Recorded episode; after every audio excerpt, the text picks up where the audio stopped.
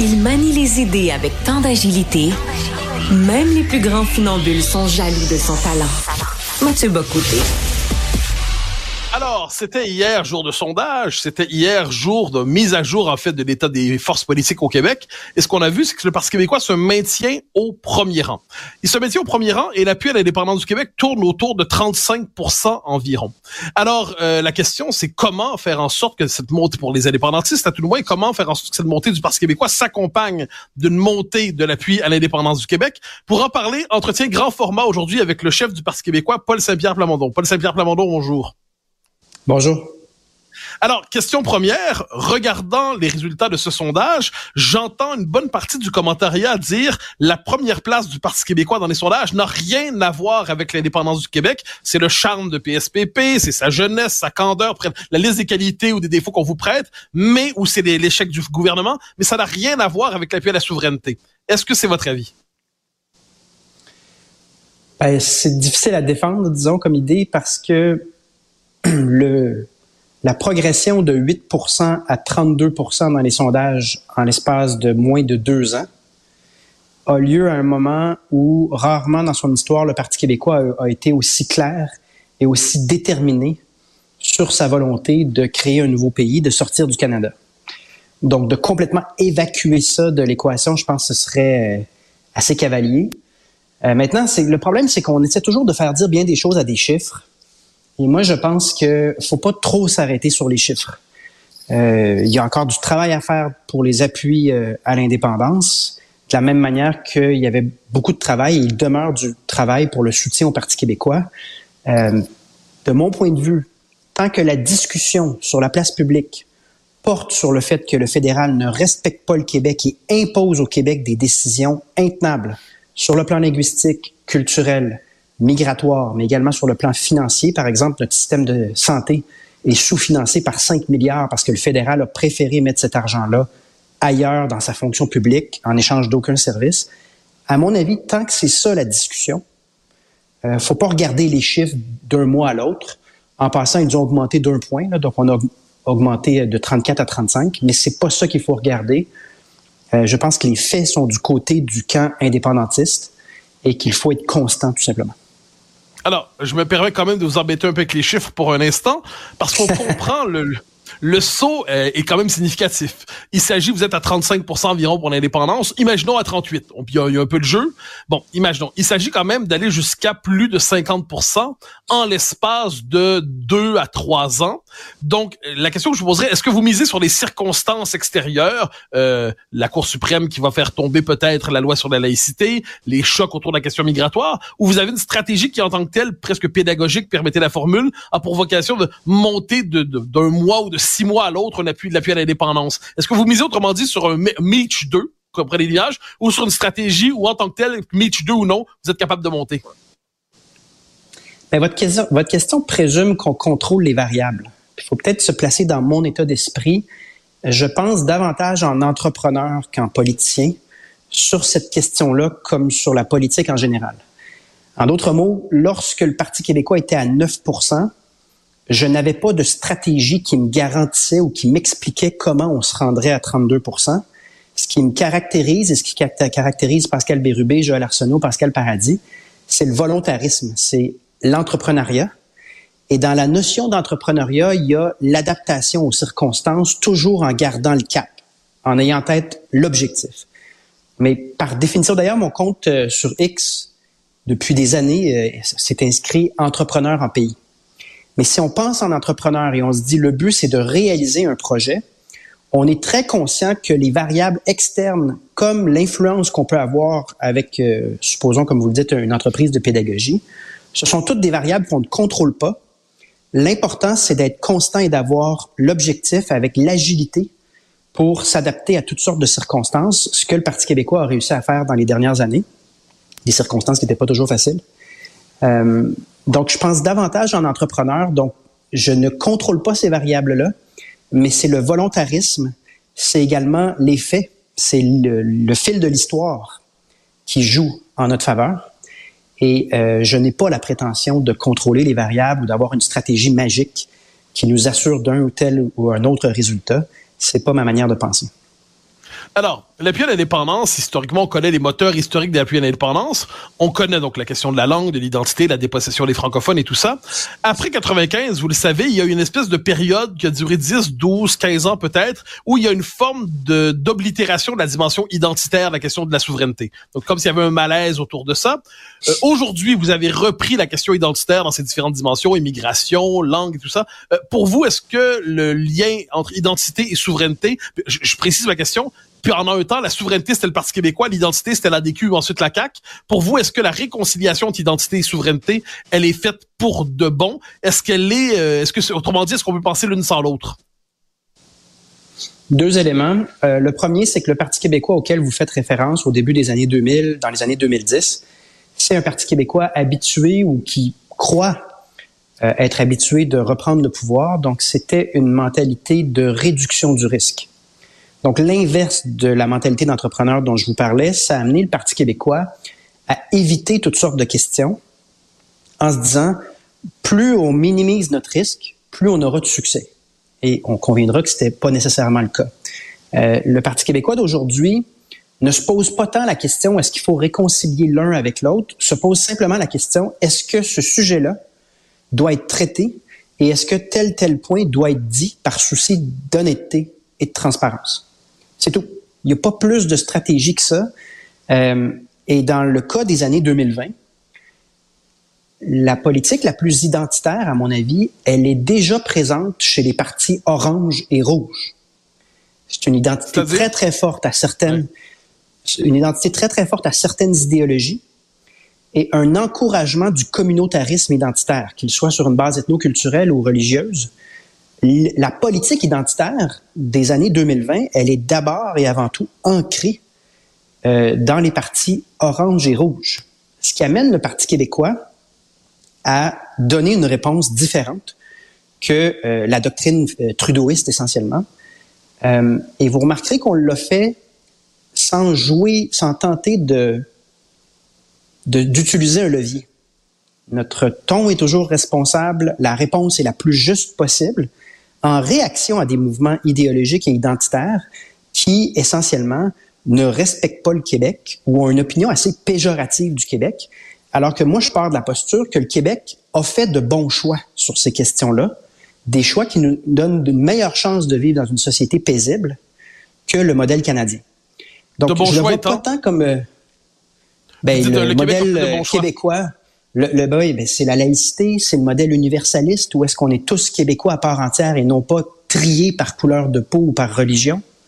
C'est le Québec qui insiste donc sur ce qu'on a en commun et non pas sur nos différences. C'est le Québec qui garde une saine prudence vis-à-vis euh, toutes les religions dans l'espace public, mais une saine prudence aussi vis-à-vis les courants idéologiques. Euh, je pense que ce Québec-là fait les bons choix mais c'est dans un ensemble canadien qui a une longue historique de mépris envers le Québec. Donc, c'est cette pression-là, mais je, pour répondre à votre question, je me suis jamais posé la question si il y avait une stratégie identitaire autour de l'indépendance. On s'est contenté, euh, depuis que je suis chef, avec la petite équipe qu'on a, pour chacune des questions importantes, de donner leur juste et de ne pas céder à des courants identitaires ou idéologiques qui nous amène dans une société morcelée au lieu d'avoir une société euh, la plus unie, la plus humaniste possible. Euh, donc, c'est pas tant de la stratégie que le sens du devoir dont il est question, à mon avis. J'entends bien votre propos, mais la stratégie, elle existe en politique d'une manière ou de l'autre. Et je m'explique, vous avez touché à la question de Roxham. On vous a envoyé des termes de euh, fermé, euh, raciste, xénophobe. xénophobe et ainsi de suite. Bon, quand vous abordez une quand vous, êtes, vous abordez une question qui est dans cette question dans une lecture qui n'est pas multiculturaliste, inévitable ou trudeauiste, inévitablement, vous avez un tir d'artillerie symbolique et rhétorique pour vous diaboliser. Donc, d'une manière ou de l'autre, souvent, c'est pour ça que je faisais référence à l'histoire du Parti québécois des, des, des, du début des années 2000, devant la peur de ce tir d'artillerie, souvent les péquistes ont fait bon, on va parler d'autre chose. Ou alors on va parler comme nos ah adversaires dans l'espoir de se faire adopter euh, par eux. Là, vous avez une autre stratégie, euh, mais c'est pour ça que j'entends la notion de stratégie, c'est que vous acceptez de confronter le politiquement correct? Mais c'est pas une stratégie, c'est ça que je vous dis. C'est qu'on peut pas céder à euh, des discours soit mensongers ou des politiques qui sont préjudiciables au Québec. C'est plus une question de loyauté envers les gens qu'on prétend euh, représenter qu'une question de stratégie. Donc non, on s'est pas posé la question euh, quel sera l'impact d'aborder Roxham. On a juste constaté que c'était un sabotage euh, en règle de la planification de l'immigration au Québec et que ça allait amener par la force des choses des débalancements importants sur le plan linguistique, sur le plan du logement et sur le plan des services. Ça a pris deux ans après pour que les économistes confirment ce que le Parti québécois disait. Donc oui, ça a été un deux ans difficile. Mais ça n'a jamais été fait, de, de, mon point de vue, la perspective a toujours été de donner leur juste puis de servir le Québec euh, en faisant pas tant le calcul de ce qui allait nous arriver. Euh, et c'est très, très différent de la mentalité euh, d'il y a 15, 20 ans au Parti québécois où est-ce qu'à l'inverse, on cherchait à minimiser le risque, à ne pas euh, prendre euh, aucune démarche, là, ne pas faire aucune démarche qui pouvait nous amener dans des situations plus venteuses, disons, là, plus difficiles. On ne craint pas l'adversité tant qu'on a le sentiment euh, de, servir la vérité et de servir la nation québécoise. Euh, c'est ça notre mentalité. C'est pas une stratégie tant que ça. Alors, la question de l'immigration s'est imposée depuis quelques années. Vous, vous avez posé cette question alors que c'était plutôt interdit de le faire. Maintenant, elle est présente. Vous connaissez probablement la formule de René Lévesque en 1970 qui dit il y a deux ministres de l'immigration, deux ministres de deux ministères de l'immigration au Canada, un à Ottawa pour nous noyer et un à Québec pour enregistrer la noyade. Est-ce que pour vous, cette formule de René Lévesque que le Canada veut noyer le Québec est une formule qui s'adapte, qui s'applique encore aujourd'hui? Ben, minimalement, on peut dire que le Canada euh, sabote le Québec. Le mot noyade, je ne sais pas si moi je l'aurais utilisé, mais ça vient quand même de René Lévesque, qu'on encense constamment. Hein. D'ailleurs, euh, euh, ceux qui se battent pour que les frontières soient essentiellement abolies, puis qu'on n'ait aucune planification à nos aéroports aux frontières, souvent citent René Lévesque comme étant quelqu'un de, très sage. moi, je parlerais de sabotage de la planification euh, de l'immigration au Québec par un fédéral qui sait très bien que ça aura des conséquences sur la langue, sur la culture, mais également sur le tissu, social, parce qu'on a vu l'itinérance euh, et euh, les questions de service à la population souffrir énormément. Et le, le clou du spectacle, le summum de l'insulte, c'est qu'au terme de tout ça, au terme d'une démarche absolument antidémocratique, irrespectueuse du Québec, que je qualifierais de sabotage. Lorsque le Québec demande à genoux, et c'est ce que fait Christine Fréchette, là, demande à genoux le remboursement des 500 millions euh, qui sont les coûts directs engendrés par ces politiques-là. On obtient 100 millions pendant que Toronto obtient davantage de, sommes alors que le Québec accueille euh, près de 50 des, des, des, réfugiés, euh, des demandeurs d'asile au, Canada. Donc, c'est pour ça que je vous dis en début d'entrevue, je vous disais les faits sont du côté du camp indépendantiste. Les faits parlent d'eux-mêmes. Et ah. euh, c'est la constance, c'est la persévérance. Je suis sensible au sens des mots, vous me pardonnerez. Vous dites sabotage. Ça, c'est un mot qui est important. C'est pour vous, vous avez parlé sabotage en matière linguistique, en matière de tissu social et tout ça. Donc, pour vous, c'est pas seulement l'effet d'une politique irresponsable d'Ottawa qui aurait des conséquences oh, désastreuses. C'est une politique intentionnelle de, de, de déconstruction du Québec. Oui, elle est anti-québécoise. Je dirais que c'est une politique à proprement dite anti-québécoise pour la raison suivante. Non seulement une personne raisonnable sait ou devrait savoir que la création d'un régime parallèle au régime euh, migratoire québécois, la planification québécoise de l'immigration, aura des conséquences graves sur le Québec, mais c'est de la manière dont c'est fait. Il y a une obligation pour le fédéral de consulter le Québec. Non seulement c'est pas fait, le Québec n'est même pas informé. Et ça, ça parle de l'intention c'est une intention de sabotage, c'est une intention malveillante, et ça colle avec des siècles d'histoire pour le Québec dans le Canada. Simplement, c'est un peu moins subtil aujourd'hui. C'est plus grossier parce que le poids démographique du Québec fait en sorte que, que ce soit Justin Trudeau ou Pierre Polièvre, désormais, s'ils aspirent à devenir premier ministre du Canada, ils n'ont pas à gagner le Québec. Alors, l'époque où André Pratt nous disait il faut reconquérir le Canada, le pouvoir est exercée par les Canadiens français à Ottawa. Cette époque-là, elle est révolue. Elle ne reviendra jamais. Et ça vient avec une couche de plus euh, en termes de manque de respect envers le Québec. Donc oui, c'est absolument anti-québécois et malveillant comme politique. C'est parce que c'est intentionnel, ce n'est pas le fruit du hasard. Alors, les vieux militants indépendantistes dont je suis euh, ont connu une période où la question nationale, on en parlait un peu dans le vide. C'est-à-dire, on en parlait et puis les gens disaient, très très bien, votre réponse est peut-être intéressante, mais votre question m'intéresse pas. Or, qu'est-ce qu'on voit depuis quelques années dans la jeune génération? On le voit d'ailleurs dans le dernier sondage, mais pas seulement. Il y a un retour d'intérêt pour la question nationale et la question de la souveraineté au Québec. Euh, comment l'expliquez-vous, ce retour qui est, palpable à mille petits indices euh, et qui contribue à votre, votre popularité présente dans les sondages? Il y a plusieurs facteurs. Euh, l'école de pensée euh, Jacques Parizeau, c'est de parler de la question et quand le seul fait de mettre de l'avant la question avec clarté génère de l'intérêt parce que la question est fondamentale. Donc ça, c'est un facteur. Euh, des anciens conseillers de René Lévesque et de Jacques Parizeau vous diraient dans un deuxième temps qu'on peut toujours se fier sur le Canada pour raviver la flamme indépendantiste parce que dans sur le fond des choses, c'est une relation passive-agressive. Le Canada n'a aucun intérêt pour la différence ou la spécificité québécoise. Et quand le Québec se plaint, mais ça vient avec une réponse assez haineuse et intolérante de la part du Canada. Donc, ce cycle-là va toujours ramener la question de l'indépendance. De manière plus euh, macro, avec, en prenant un pas de recul, ben, il y a simplement le fait que l'histoire a du sens, doit avoir un sens. Donc, dans la longue histoire du Québec, euh, tant qu'on est dans une impasse qui nous mènera probablement à notre disparition linguistique et culturelle si on demeure dans le Canada. C'est du moins ce qui est arrivé aux francophones de toutes les autres provinces canadiennes. Tant qu'on est dans cette situation-là, par la force des choses, la question doit revenir et elle doit trouver une solution durable et positive. L'histoire doit avoir un sens et donc finir sur une bonne note. Et je pense que c'est ça la quête du Parti québécois en ce moment. C'est euh, le troisième rendez-vous historique. C'est comme dans une trilogie. Et euh, la trilogie doit se terminer sur une bonne note qui donne un sens à l'histoire du Québec. Alors, c'est la, lecture optimiste des choses. Je vous en propose une autre euh, qui, habite peut-être votre esprit.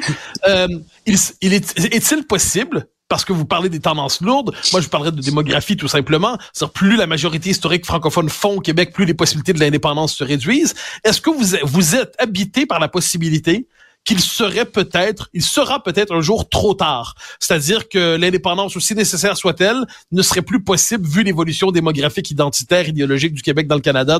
Est-ce que, est-ce que la question du trop tard vous habite? Euh, je dirais pas qu'elle m'habite, mais je pense que c'est une réalité qui est linguistique.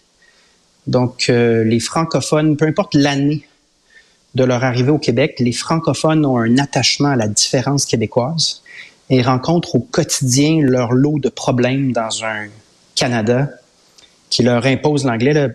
D'ailleurs, au niveau de l'immigration, c'est pas rare de rencontrer dans ma circonscription des immigrants euh, francophones, donc des gens qui ont choisi le Québec il n'y a pas si longtemps et qui disent être discriminés parce que on réclame l'anglais pour à peu près tous les emplois euh, et ils ne maîtrisent pas l'anglais. Donc, évidemment que le recul de la proportion de francophones, peu importe leurs différences entre eux, si le groupe qui est attaché au français euh, recule, évidemment que les probabilités de faire l'indépendance euh, diminuent.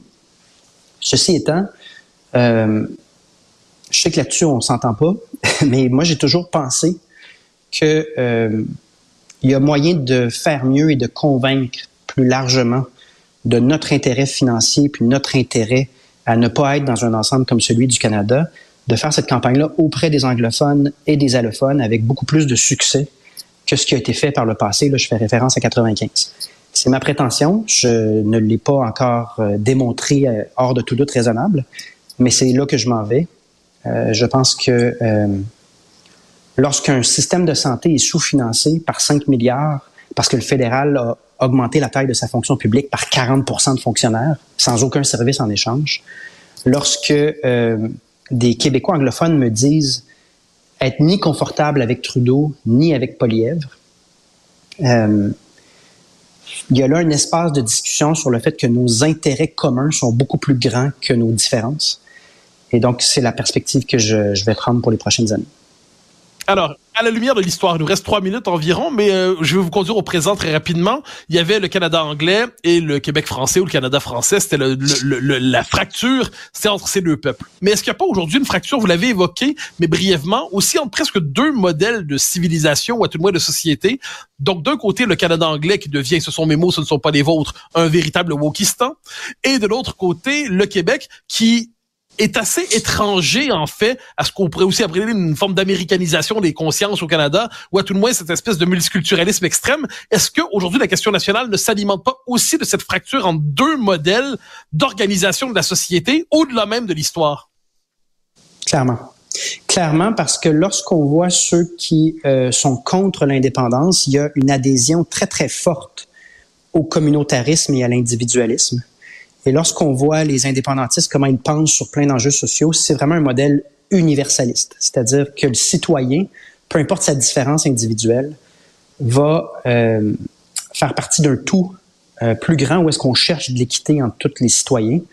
Euh, donc oui, la fracture, elle est là, elle est là partout en Occident. mais ça peut être un défi supplémentaire parce que si on considère que l'idéologie parfois peut euh, prendre des allures de religion, ça empêche des fois des discussions euh, sur des choses beaucoup plus simples. Est-ce que le Québec a intérêt à décider par lui-même? Est-ce que c'est logique de laisser un autre gouvernement qui n'est pas le nôtre et qui nous a maltraités pendant des siècles, est-ce que c'est logique de leur envoyer la moitié de notre budget et le laisser décider alors que souvent les décisions vont contre nos intérêts? Ces petites et simples questions-là, la réponse, elle est évidente. Ce qui complexifie un peu le débat, c'est en effet qu'il y a d'autres lignes de fracture en Occident, et le Québec n'y achète pas, qui vont amener des réponses euh, beaucoup plus complexes, alors que les questions que je viens de poser, à, mes yeux, pour 80% de la population, la, réponse devrait être absolument évidente. Il y a personne qui prend la moitié de son budget et qui le confie à son voisin en disant, je suis tellement incompétent que je veux absolument que tu gères mon budget et que tu prennes les décisions dans ma maison à ma place. Il y a personne qui fait ça. De la même manière qu'il y a personne qui sort d'un pays qui est pas le sien pour fonder son propre pays et qui ensuite le regrette puis retourne sous, tutelle. Ça n'existe pas ça non plus. Mais ensuite vient toutes sortes d'autres questions qui complexifient euh, les camps entre le, le oui et le non. Il nous reste une minute et je pose une question toute simple. En 95, il y avait dans le camp du oui Françoise David, Amir Kadir, Jean Garon et Éric Duhem. Est-ce que vous imaginez un prochain camp du oui qui est capable de rassembler tout à la fois des gens qu'on dirait aujourd'hui très très identitaires, des gens qui sont très très multiculturalistes, des gens de gauche, des gens de droite, des gens de centre? Vous imaginez une coalition aussi vaste pour, euh, je devine quoi, 2027-2028 On n'a pas le choix. On n'a pas le choix et c'est là que le devoir de loyauté de chacun va doit ressortir. Et vous êtes prêt à parler à tous ces gens, c'est-à-dire à la fois aux gens comme tu aimes, aux gens comme Kadir? C'est ma responsabilité. C'est ça, c'est ça le mandat. C'est de rassembler. Donc, euh, c'est d'en appeler au sens du devoir de chacun. Euh, je pense que sur la question de l'indépendance, lorsque la question n'est pas immédiate, il y a une espèce de facilité à se détacher de ce projet-là parce qu'on voit des sondages internes qui disent ah, c'est pas une priorité pour la population lorsque la question sera immédiate et que notre rendez-vous ultime avec l'histoire sera aux portes euh, du Québec, il va falloir en appeler au sens du devoir de chacun de dire la vérité et de passer outre les considérations partisanes à court terme. Ça veut dire que la personne qui sollicite cette collaboration-là doit être irréprochable sur le plan euh, de euh, l'ouverture, puis la capacité à dialoguer, même lorsqu'il y a des désaccords. Paul Saint-Pierre Plamondon, merci infiniment pour votre temps ce matin. C'était un plaisir et nous nous reparlerons, je n'en doute pas. À une prochaine.